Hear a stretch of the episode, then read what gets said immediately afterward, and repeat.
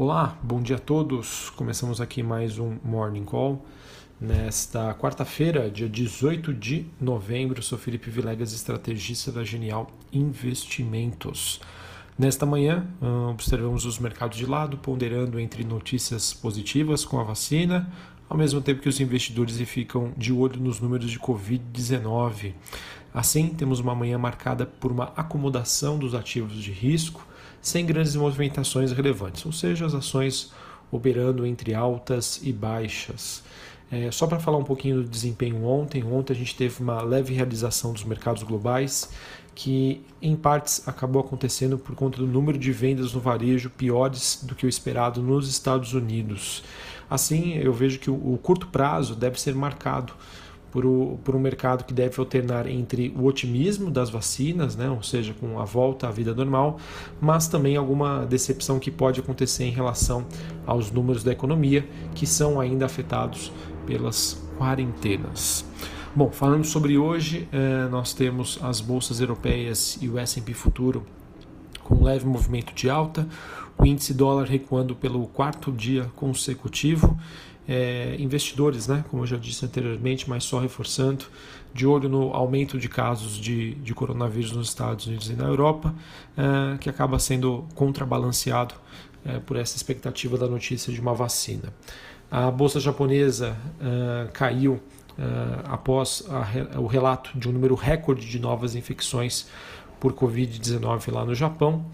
E esse, essa, esse movimento de baixa do dólar acontece após o presidente do Fed, o Banco Central Americano, Jeremy Powell, dizer ontem que a economia dos Estados Unidos ainda tem um longo caminho a percorrer antes de se recuperar totalmente da pandemia. E isso fez com que acabasse acontecendo uma movimentação no Congresso americano. De acordo com a Bloomberg, a presidente da Câmara dos Estados Unidos, Nancy Pelosi, e o líder é, da minoria do Senado é, pediram aí ao líder da maioria do Senado, no caso republicano, para retomar as negociações sobre os estímulos. Não acredito que isso aconteça, acho que isso deve ser postergado, prorrogado para 2021, após a posse de Joe Biden. Tá? Essa é a minha expectativa, mas quem sabe a gente tem alguma coisa aí, alguma novidade que isso seria muito importante para os ativos de risco é, por conta né, dessa expectativa né, de, em relação à economia americana, sobre a, essa possibilidade de pacote fiscal por lá, a maioria das moedas de países emergentes hoje se fortalece contra o dólar. Sobre as commodities, o petróleo tem a terceira alta consecutiva, o cobre se valoriza em Londres e o minério de ferro atinge o maior nível em dois meses após sinalização de forte demanda aí da China e também queda das exportações australianas, ou seja, por enquanto um ambiente bastante construtivo para a nossa Vale e também empresas de siderurgia.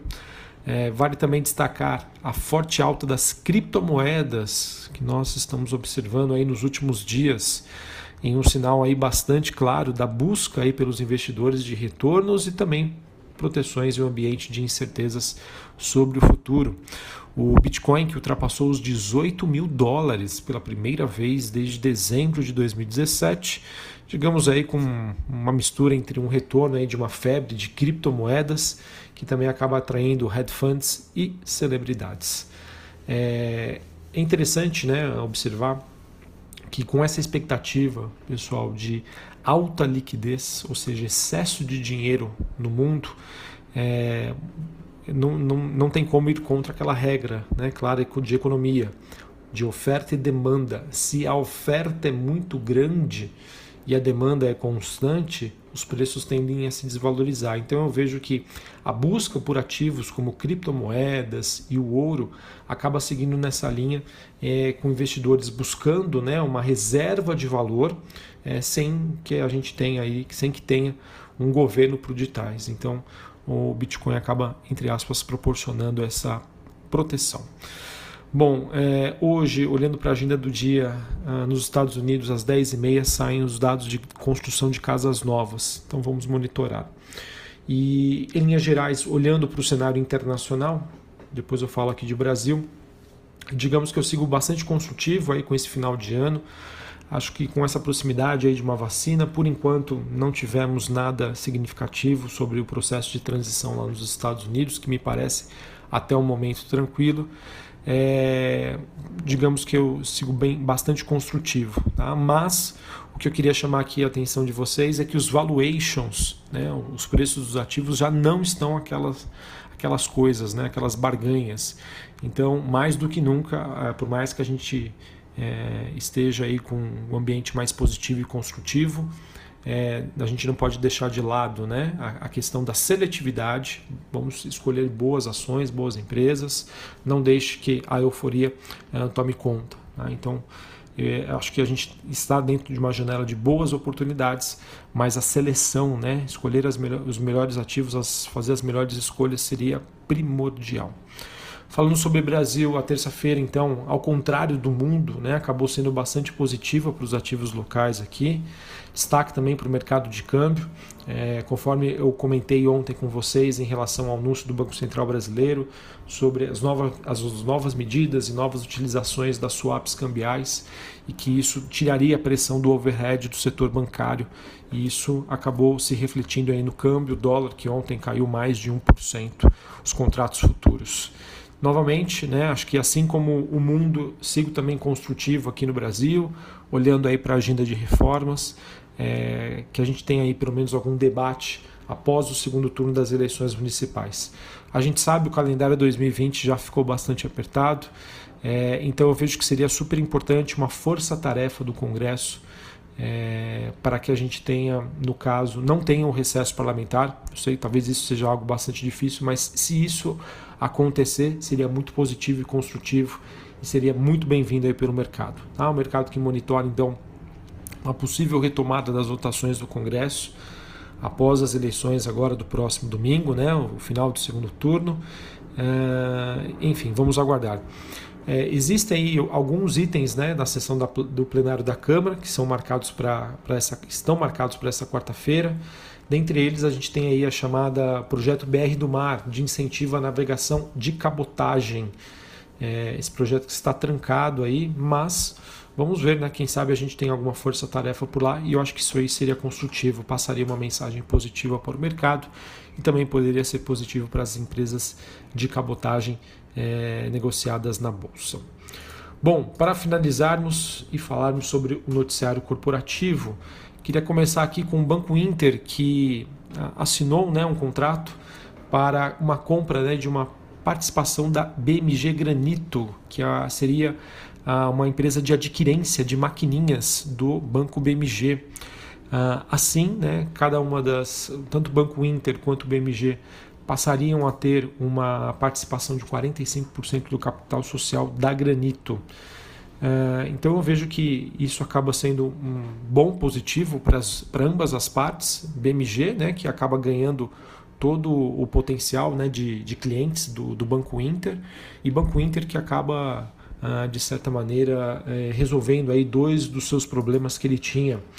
Ah, digamos que o primeiro deles seria ao fornecer uma solução de pagamentos para seus para cerca de 600 mil clientes que o Banco Inter hoje tem e a permitir que os não correntistas possam fazer compras no seu shopping, tá? Que o banco tem hoje dentro do seu aplicativo. Então, notícia positiva tanto para Banco Inter quanto para BMG. Tivemos também o conselho de administração do Burger King Brasil. Ele aprovou aí o preço da sua oferta por ação, né, do seu follow-on em R$ 10,80, um desconto um pouquinho mais de 2% em relação ao fechamento de ontem. O objetivo né, de elevar, é, levantar recursos para aumentar e continuar aí com o seu plano de expansão das suas lojas. Então, apesar dessa notícia trazer uma certa pressão de curto prazo, eu acredito que a oferta deva é, deve ter sido concluída com sucesso, tá? levando em consideração que foi colocado um lote adicional também. É, então, eu acho que o ambiente segue bastante construtivo aí para BK Brasil. É, que mais que nós temos aqui? Além dessas notícias, deixa eu separar aqui a minha colinha. Vamos lá. Bom, falando sobre Vale, ontem a Vale que tentou é, definir né, os valores sobre a audiência de conciliação que ela tem com o governo de Minas em relação ao acidente de Brumadinho. É, por enquanto, acabou depois de três horas de uma reunião, acabou não chegando no consenso. É, a próxima reunião deve acontecer em dezembro. A gente também teve a Lynx, ela que confirmou a aprovação pelos acionistas da, da proposta de fusão que foi feita pela Stone. Oferta essa que foi de 6,7 bilhões de reais. Além disso, também foi aprovada a listagem da Stone no segmento de novo mercado da B3. E assim é, encerramos aí a novela. Quem vai ficar com a Lynx, com a definição aí pela proposta da Stone, que digamos era a que tinha maiores chances aí de, de efetivação. Uh, bom, acho que é isso que eu tinha para trazer então para vocês. Vamos monitorar aí o mercado brasileiro. O mercado brasileiro, como eu já disse anteriormente, teve uma boa performance, teve um desempenho acima da média dos principais mercados globais. É, sigo construtivo para Brasil e para mundo, porém seletividade. Tá? Não vamos é, deixar que a euforia tome conta para a gente fazer talvez decisões erradas. É, e claro, o mercado eu vejo que está ali numa linha tênue entre o que, que ele vai ponderar, né? o otimismo, olhando por cima do muro, ou a questão da Covid-19, que eu acho que é, é, algo que eu estava deixando de lado, mas uh, me preocupa um pouquinho esse número, aumento do número de casos, globalmente falando, e também aqui no Brasil. Um abraço a todos, até a próxima, valeu!